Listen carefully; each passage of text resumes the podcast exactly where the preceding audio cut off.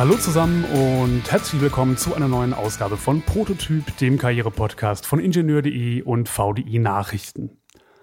Ja, wer heutzutage einen Studienabschluss in einem MINT-Fach in der Tasche hat, der braucht sich derzeit meist nicht unbedingt den Kopf darüber zu zerbrechen, ob er einen Job findet und ob er Karriere machen kann. Aber viele Absolventinnen und Absolventen stehen vor der Frage, wie und wo wollen sie überhaupt Karriere machen? Das klassische Karriereleiterprinzip, wo man einfach immer automatisch weiter aufsteigt, ist längst nicht mehr für alle selbstverständlich. Viele wollen gar nicht mehr Chefin oder Chef sein. Und wie genau die Karrierewünsche der Menschen aussehen, die jetzt in den beruflichen Startlöchern stehen und was das für Unternehmen heißt, die auf der Suche nach raren, gut ausgebildeten Fachkräften sind, darüber spreche ich heute mit Anja Robert. Sie ist Koordinatorin im Career Center der RWTH Aachen. Und damit herzlich willkommen, Frau Robert. Hallo, vielen Dank für die Einladung. Ja, freut mich, dass Sie, dass Sie Zeit haben für uns. Ähm, ja, vielleicht kann man, also Sie, Sie, Sie sprechen ja auch viel mit äh, Studierenden, vielleicht kann man mal mit dieser Frage sogar einsteigen. Ist das Ziel von, von Menschen, die jetzt kurz vor dem Studien, Studienabschluss stehen oder, oder den, den Abschluss schon in der Tasche haben, immer noch irgendwann Chefin oder Chef zu sein oder hat sich da was gewandelt? Wie, wie bewerten Sie das? Wie sehen Sie das? Ja, also das ist in der Tat eine sehr, sehr interessante Frage. Ich betreue jetzt die Studierenden an der RWTH Aachen seit 15 Jahren. Das heißt, ich habe auch so ein bisschen was mitgekriegt, ähm, wie das vielleicht in der Vergangenheit war und wie sich das auch gewandelt hat. Und ja, ich finde, es hat sich gewandelt. Man muss sicherlich noch mal so ein bisschen differenzieren Sie sprachen ja zu Recht von Absolventinnen und Absolventen. Ich glaube, mhm. bei Frauen ist das tatsächlich früher wie heute eigentlich ein bisschen gleich geblieben. Also Frauen haben auch früher nicht zwingend in der Summe so in Chefpositionen ähm, spekuliert oder das war nie so das vorrangige Ziel bei den Frauen. Und daran hat sich bis heute leider in meiner Wahrnehmung wenig geändert. Also trotz aller Förderprogramme und so weiter. Ich habe das Gefühl, ähm, die Frauen sehen durchaus ihre Lebensperspektiven in mehrere Zügen und nicht ausschließlich in der beruflichen Verwirklichung oder auch in der Übernahme von beruflicher Verantwortung, was es ja bedeutet, wenn man Chefin oder Chef wird. Mhm. Bei Absolventen, also bei den ähm, Studenten, da finde ich, war es in der Vergangenheit deutlich anders. Da hatten wir schon deutlich das Gefühl, dass es bei denen so eine Art Mantra war. Ja klar will ich Chef werden. Ne? Und das ist auch durchaus ein berechtigter Anspruch, wenn man an einer großen technischen Hochschule studiert, weil man dann durchaus gut ausgebildet ist für solche Positionen. Aber das hat sich tatsächlich verändert. Also, was wir heutzutage wahrnehmen, die Studierenden haben alle Lust, Verantwortung zu übernehmen und was zu gestalten. Mhm. Männer vielleicht noch eher als Frauen. Die Frage ist, was bedeutet für die ähm, Gestalten? Muss das wirklich in einer Chef Chefposition sein oder kann so eine Chefposition zum Beispiel auch im Startup-Bereich sein. Da erleben wir einen ganz, ganz großen Trend, dass junge Leute wirklich Lust haben, sich sozusagen als ihr eigener Chef zu verwirklichen, ne, in der Startup-Szene unterwegs zu sein, sich da zu engagieren. Das merken wir ganz deutlich. Wo wir tatsächlich auch ganz deutlich einen Trend merken, worauf die immer weniger Lust haben, ist tatsächlich diese klassische Chef Karriere in Konzernen, in großen Strukturen. Da merken wir wirklich ganz deutlich, dass da das Interesse nicht mehr sonderlich ausgeprägt ist in der Masse der Studierenden. Okay. Was sagen denn die Studierenden? Warum, warum ist das so? Woran liegt das? Äh, was, was stört die denn vielleicht an großen Konzernen und den Strukturen dort? Also tatsächlich diese lange Wege und diese Trägheit. Ähm, die meisten Studierenden in MINT-Bereichen machen ja auch Praktika und danach kommen die häufig ganz desillusioniert aus den großen Konzernen zurück, ähm, weil sie halt merken, na klar, da gibt es andere Gesetzmäßigkeiten, ne? lange Wege, für, für große Karrieren bedeutet eben auch lange Wege in der Entwicklung. Mhm. Ne, viele Ideen landen erstmal in der Schublade, man wird nicht sofort gehört, obwohl man meint, man ist gerade irgendwie gut ausgebildet und hat tolle Ideen und ist ja auch randvoll mit frisch, frischem Wissen. Und dann aber erst durch diese Mühlen gehen zu müssen, bis man wirklich Gehör findet in großen Konzernen, das ist tatsächlich für junge Leute jetzt und definitiv anders als vor zehn Jahren tendenziell abschreckend. Also das ist ein ganz klarer Trend. Junge Leute haben Lust, was zu bewegen. Die wollen was erreichen, die wollen eine Veränderung. Ähm, die sind dafür auch engagiert. Also ich glaube nicht, dass es eine Generation ist, die Verantwortung scheut oder auch ja. Arbeitsbelastung scheut. Aber ähm, die wollen sich nie, oder die haben häufig den Eindruck, dass sie so zerrieben werden in diesen großen Strukturen. Und darauf haben die keine Lust. Die haben Lust auf Gestalten, gefragt werden, ernst genommen werden. Das ist ein ganz klarer Trend. Okay, interessant. Äh, Gibt es denn vielleicht bestimmte Bereiche oder, oder Branchen, für die sich die, die Absolventinnen und Absolventen interessieren? Ich dachte jetzt auch gerade, weil Sie sagten, dass das durchaus eine Generation ist, die engagiert ist. Also wenn man jetzt vielleicht an sowas wie Fridays for Future oder so denkt, ist das, ist dieses ganze große Umweltthema und, und die Herausforderungen durch Klimawandel etc., ist das eine Sache, die besonders spannend ist oder gefragt ist oder ähm, wie sieht das aus? Absolut, absolut. Also das Thema Nachhaltigkeit, ähm, Transformation, ähm, Digitalisierung, also all die Themen, die ja auch zu Recht immer wieder auch ähm, öffentlich diskutiert werden, ähm, die auch bei Unternehmen natürlich auf die Agenda gekommen sind. Das sind Themen, die sind zumindest für die Studierenden bei uns an der RWTH wahnsinnig interessant. Also da habe ich das Gefühl, da wollen die rein, ähm, da wollen die was, was, was bewegen, was erreichen. Was so ein bisschen schwierig ist tatsächlich, ist, dass es für die so im Diffusen ist. Die kommen dann zu uns und sagen irgendwie so, ja, ich will irgendwas im Thema Nachhaltigkeit machen. Und wenn wir dann fragen, so, naja, was bedeutet das denn für Sie? Ne? Also mhm. wollen Sie Zahnpasta ohne Mikroplastik entwickeln oder wollen Sie vielleicht die großen Räder drehen und zum Beispiel ein Kraftwerk die Effizienz um 10 Prozent steigern was natürlich in der Summe viel mehr ausmacht, möglicherweise in manchen Themen, als ne, ökologisch Produkte herzustellen. Ähm, da merkt man immer, dass bei Studierenden erstmal so ein bisschen die Augen aufgehen und so, aha, klar, ich kann natürlich mein Ingenieurwissen auch nutzen, um die Prozesse, die es gibt, tatsächlich zu hinterfragen, nachhaltiger zu gestalten, ähm, so zu verändern, dass ähm, Dinge weitergehen können, ähm, und trotzdem besser werden. Also das ist sowas, glaube ich, das ist vielen jungen Leuten noch nicht so klar, dass man natürlich auch für Nachhaltigkeit, für Umweltschutz, für eine bessere Welt sorgen kann, indem man existierende Prozesse verändert oder ex existierende Produkte weiterentwickelt oder oder oder, mhm. ähm, sondern die ähm, sind zurzeit sehr ähm, wirklich auf diesem Friday for Future beziehungsweise auf dem Thema Nachhaltigkeit, wie das bei jungen Leuten immer noch diskutiert wird, auf schnell verändernde Prozesse, ganz neue Prozesse, neue Technologien und so weiter. Mhm, ich glaube okay. aber auf jeden Fall, wenn wir auch darüber sprechen, ne, wie kann es Unternehmen noch gelingen, ähm, diese, diese tollen jungen Leute für sich zu gewinnen. Ja. Ich glaube wirklich das Thema und nicht nur im Sinne von Greenwashing nach vorne zu stellen, ne, sondern wirklich auch durchaus zu erklären, hey, und wenn wir das und das verändern, verändern wir damit das und das. Ich glaube, das ist ähm, was, das sollten Unternehmen sich mal gut überlegen, ob das nicht auch ein Weg sein kann, auch für vermeintlich erstmal unattraktive Old-Fashion-Branchen tatsächlich trotzdem junge kreative Köpfe zu kriegen. Ist wahrscheinlich schwierig, ne? Sie sagten jetzt gerade selber das äh, Stichwort Greenwashing. Also ich kann mir vorstellen, dass ähm, Menschen die jetzt mit dem Studium anfangen oder mittendrin sind oder so, dass das eine Generation ist, die auch vielleicht solchen Konzernen skeptisch gegenüber ist und das dann vielleicht nicht sofort glaubt, wenn da vorne steht, wir wollen was verändern als äh, Mineralölkonzern oder so. Ja, definitiv. Vollkommen richtig. Und da sind die ähm, jungen Leute auch wirklich ähm, empfindlich. Ne? Also einfach nur zu sagen, wir sind das grünste Unternehmen und wir sind total nachhaltig und überhaupt, das reicht denen nicht. Also mhm. da merken wir auch bei Unternehmensveranstaltungen, bei uns an der Hochschule kommt auch dann wirklich ganz oft ähm, im Chat zum Beispiel bei Online-Veranstaltungen ne, der Vorwurf, ähm, mir reicht kein Greenwashing und so weiter. Also die jungen Leute wollen ernst genommen werden in, in ihrem Tun, in ihrem Denken, in ihrem Veränderungswillen. Ähm, und das äußern die auch sehr selbstbewusst, ist mein Eindruck. Wie sehen Sie denn aktuell so die Entwicklung bei klassischen Ingenieursstudienfächern? Also es gab neulich gab es eine Studie oder, oder zumindest eine Mitteilung, dass äh, immer weniger Menschen sich interessieren für sowas Klassisches wie ein Elektroingenieursstudium und immer mehr Menschen dazu tendieren, Informatik zu studieren oder, oder in die Richtung KI-Forschung und so weiter zu gehen. Ist es bei Ihnen auch so an der RWTH? Ja, das merken wir leider nicht in den Studierendenzahlen. Da kämpfen wir ähnlich wie andere technische Hochschulen auch immer sozusagen darum, dass wir wirklich mehr Leute für die theoretische Informatik, die wir an Universitäten ja nun mal ausbilden, begeistern können.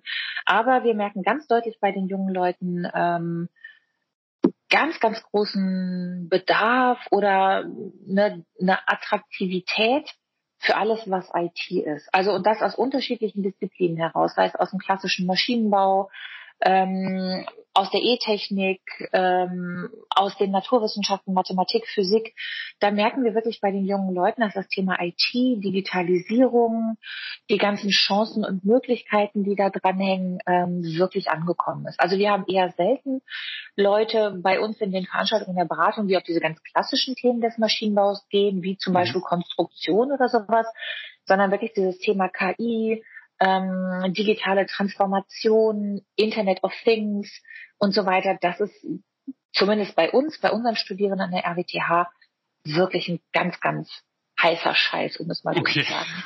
Mhm. Glauben Sie denn, dass das irgendwann ein Problem werden kann, wenn immer weniger Menschen sich für den klassischen Maschinenbau oder den Elektroingenieur interessieren? Das sind ja Berufe, die trotzdem noch weiterhin sehr gefragt sind. Absolut, definitiv. Ähm, das ist auch was, was wir auch wirklich immer auch schon in, Schul in Schulveranstaltungen ähm, versuchen zu erklären. Dass es tatsächlich grundsätzliche ähm, Disziplinen braucht, um das große Ganze nach vorne zu bringen. Mhm. Ähm, es macht ja keinen Sinn, wenn wir alle irgendwann nur noch ähm, besonders gut coden können oder ähm, tolle Algorithmen entwickeln. Ähm, das, was finde ich tatsächlich auch speziell den Standort Deutschland ausmacht, ist ja nach wie vor auch das Denken in neuen Produkten, das Denken in Innovationen aus der Technik heraus.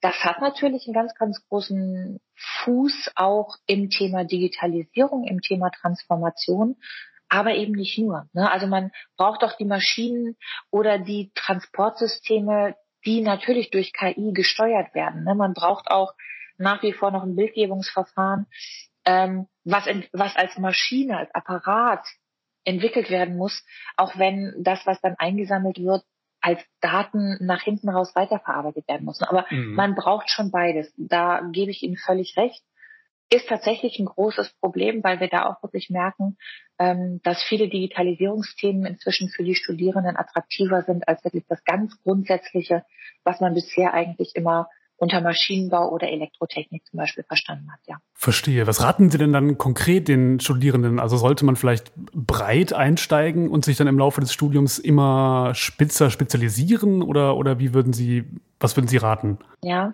also ich finde, es kommt natürlich immer so ein bisschen drauf an, was man selbst auch möchte. Wir würden immer dazu raten, mal so ein bisschen auf die eigenen Interessen und auch Fähigkeiten zu gucken.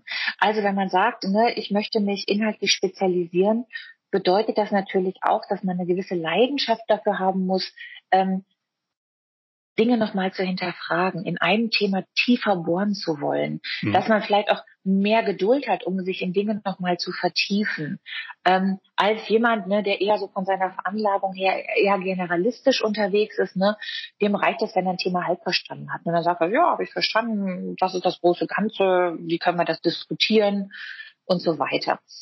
Wir würden immer davon abraten, sozusagen gegen seine eigene Persönlichkeit zu agieren. Auch wenn das natürlich manchmal attraktiv ist, gerade wenn man sich anguckt, was für Gehälter teilweise wirklich gesuchte Spezialisten aufrufen können.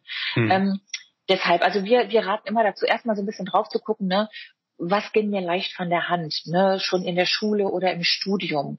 Ähm, war es für mich eher spannend, oder war es sozusagen eher mein Antrieb, noch mal ein Buch mehr dazu zu lesen? Ne? Oder in der Literaturliste noch mal zu gucken, cool, wo finde ich denn mehr zu dem Thema? Ne? Bin ich in Diskussionen eher leidenschaftlich, wenn es darum geht, sozusagen den letzten Millimeter noch zu definieren? Oder bin ich eher leidenschaftlich, wenn es darum geht, mh, hm, dabei den großen Überblick zu haben? So, das ist ja das hat ja erstmal grundsätzlich was mit einem selbst zu tun. Wie gewissenhaft ist man, wie detailorientiert ist man ähm, und eben wie sehr ist man eigentlich eher so im Überblick unterwegs im Generalistischen. Dann sollte man aber tatsächlich ähm, die Ausbildung dafür nutzen, ähm, sich in diesen Techniken zu, zu trainieren. Und wenn das bedeutet, dass ich eher der Detailtyp bin, würde ich immer dazu raten, sich, sich im Studium, im Laufe des Studiums zu spezialisieren, stärker in ein Thema zu gehen gegebenenfalls auch nochmal über eine Promotion nachzudenken, um wirklich ein Thema zu durchdringen und mich da wirklich auf eine unglaublich gute, dichte, tiefe Wissensbasis zu stellen. Wenn man aber das Gefühl hat, nee, ich bin eigentlich eher so der Generalist, mir fällt das Fachliche leicht, ich kann das alles gut, ich kann mir das aneignen, aber langweilt mich auch früher oder später, dann kann man die Ausbildungszeiten ja auch nehmen, um zum Beispiel über Engagement, über Hiwi-Stellen, über Praktika auch tatsächlich wirklich dieses Generalistische schon mal ein bisschen weiter für sich zu erobern, ohne das Fachliche komplett aus dem Blick zu verlieren. Gesucht mhm. wird beides. Ohne mhm. Ja, eine andere Frage, die sich, glaube ich, viele im Laufe des Studiums stellen, auch wenn es dann Richtung Abschluss geht, äh, ist es sinnvoll, auf einen Bachelor immer auch einen Master zu setzen oder kommt das eher drauf an? Oder sollte man vielleicht schon das erste Jobangebot dann nehmen? Bereut man es später vielleicht doch keinen Master gemacht zu haben? Oder wie ist es mit dem dualen Studiengang? Äh, kommen diese Fragen häufig auf bei Ihnen? Und wenn ja, was raten Sie da?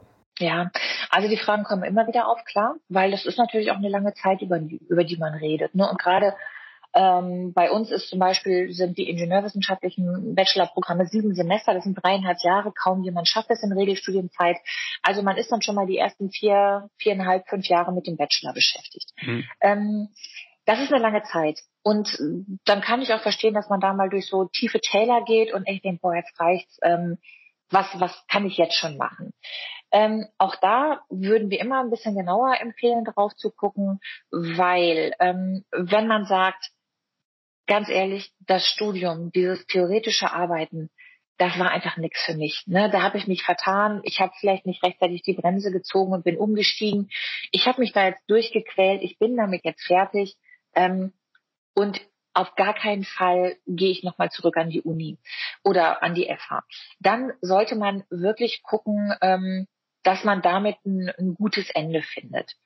Aber man läuft damit immer Gefahr. Also wenn man sich mal Untersuchungen anguckt, gerade in Deutschland, ist es halt so, dass je eigenverantwortlicher man arbeiten möchte, desto wichtiger wird tatsächlich der Studienabschluss. Mhm das ist ja auch immer noch so ein, so ein, so ein Qualifizierungssystem, was wir da in Deutschland haben. Ne? Im Bachelor lernt man halt so die Grundtechniken kennen, ähm, man lernt grundsätzlich das wissenschaftliche Arbeiten, aber im Masterprogramm lernt man nochmal vertiefend das wissenschaftliche Arbeiten, man lernt nochmal intensiver und ausgeprägter eigenverantwortlich ähm, auch Arbeiten zu verfassen, ähm, sich eigenverantwortlicher auch mit Projekten zu beschäftigen. Also das hat schon auch nochmal einen Grund, weshalb die Qualifikation Master auch durchaus für bestimmte Tätigkeiten eher genommen wird als der Bachelor, zumindest in Deutschland. International sieht es nochmal anders aus, da spielen Abschlüsse nicht so die dominante Rolle, aber im deutschen System schon nach wie vor noch.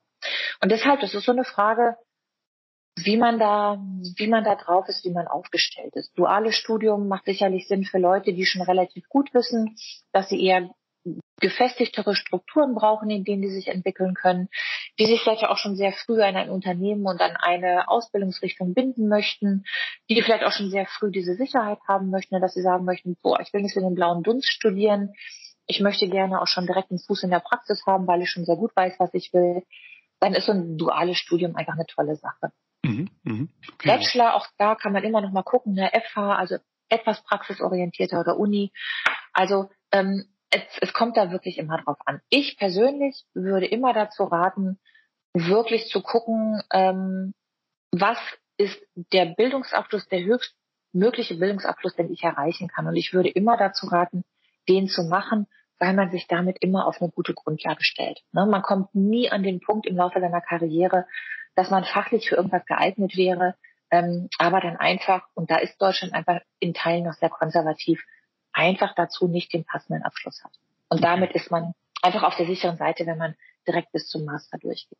Da hat man auch einfach noch mehr Optionen, ne? falls man dann doch irgendwie. Ja, okay, verstehe. Genau, genau, genau. Und was man auch nicht vergessen darf, ein Satz vielleicht noch dazu. Hm? Ähm, es gibt inzwischen ja zum Glück ähm, auch viele Möglichkeiten, sich berufsbegleitend nochmal weiterzubilden. Ne? Man hat ja viele inzwischen auch ein wirklich umfangreiches Programm von MBA-Programmen, von berufsbegleitenden Masterprogrammen aber nicht in den grundsätzlichen technischen Fächern.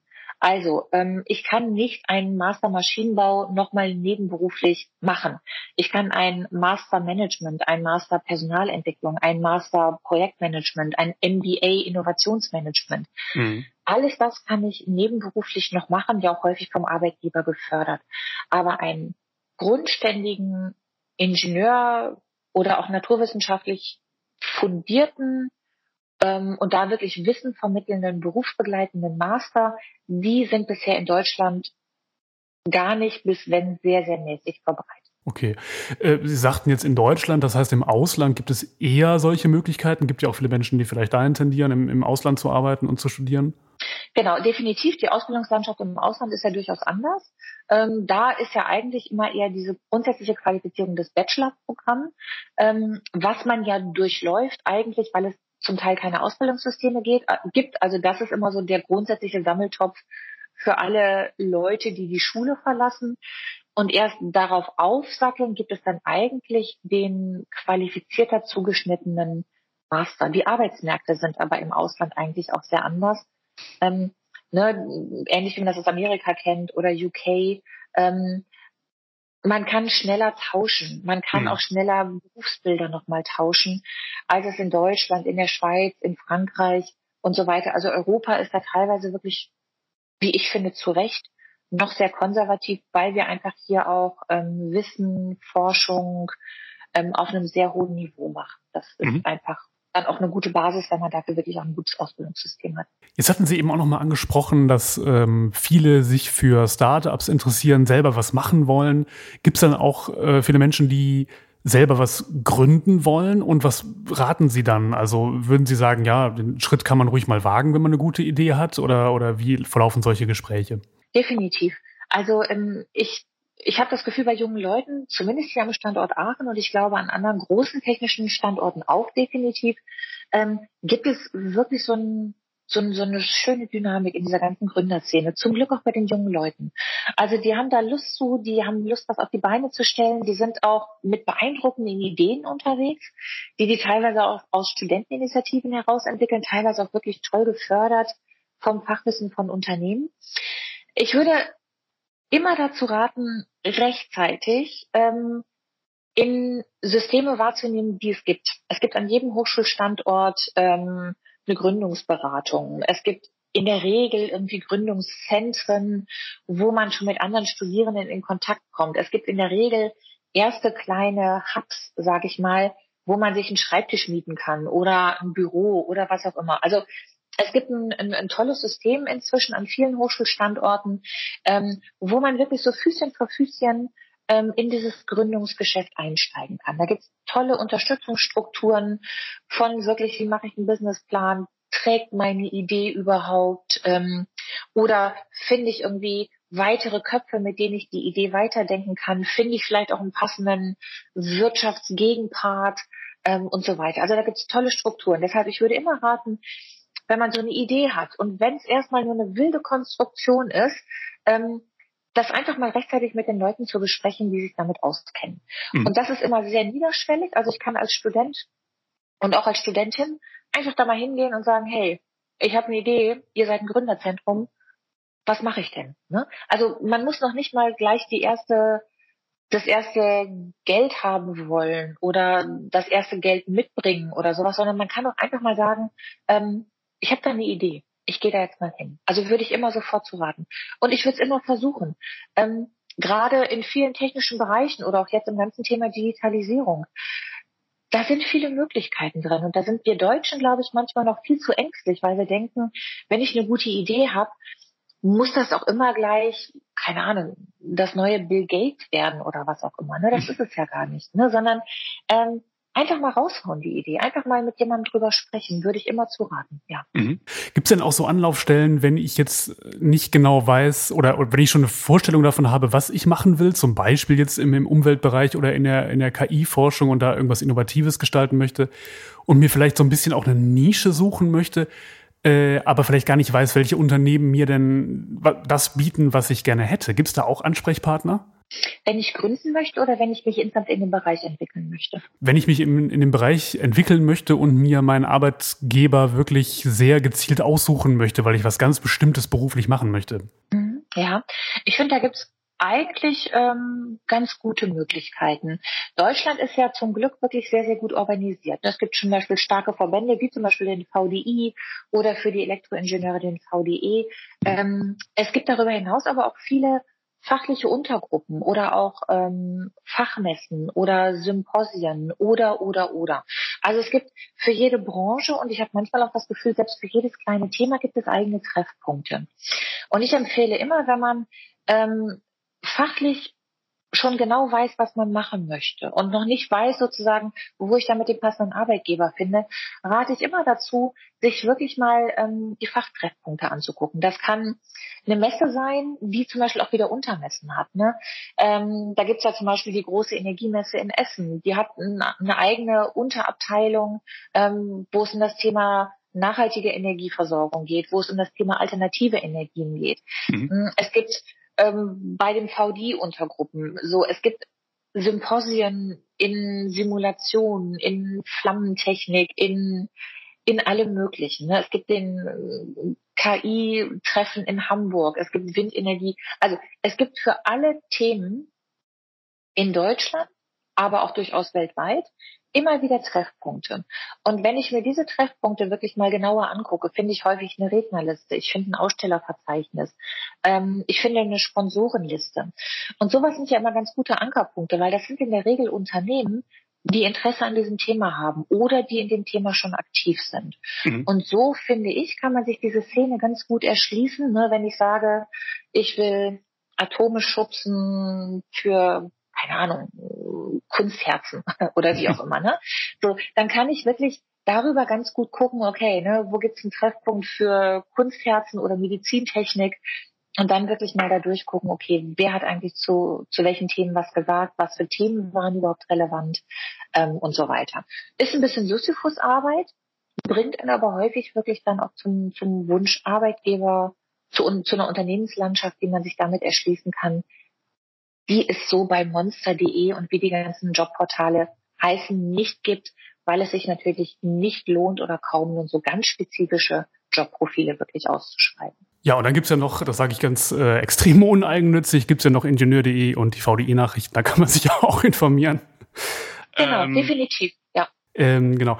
Äh, wie ist das denn aktuell? Also es gibt ja eine ganze Generation von Studierenden, die quasi ihr gesamtes äh, Bachelorstudium mit Corona verbracht haben, also mit dieser Situation, die immer noch da ist. Welche, also ich kann mir vorstellen, dass das immer wieder dann auch Gesprächsthema ist, wenn, wenn Menschen bei Ihnen dann aufschlagen. Welche Ängste gibt's denn da? Welche, welche Sorgen und ähm, wie begegnen Sie diesen Sorgen? Mhm.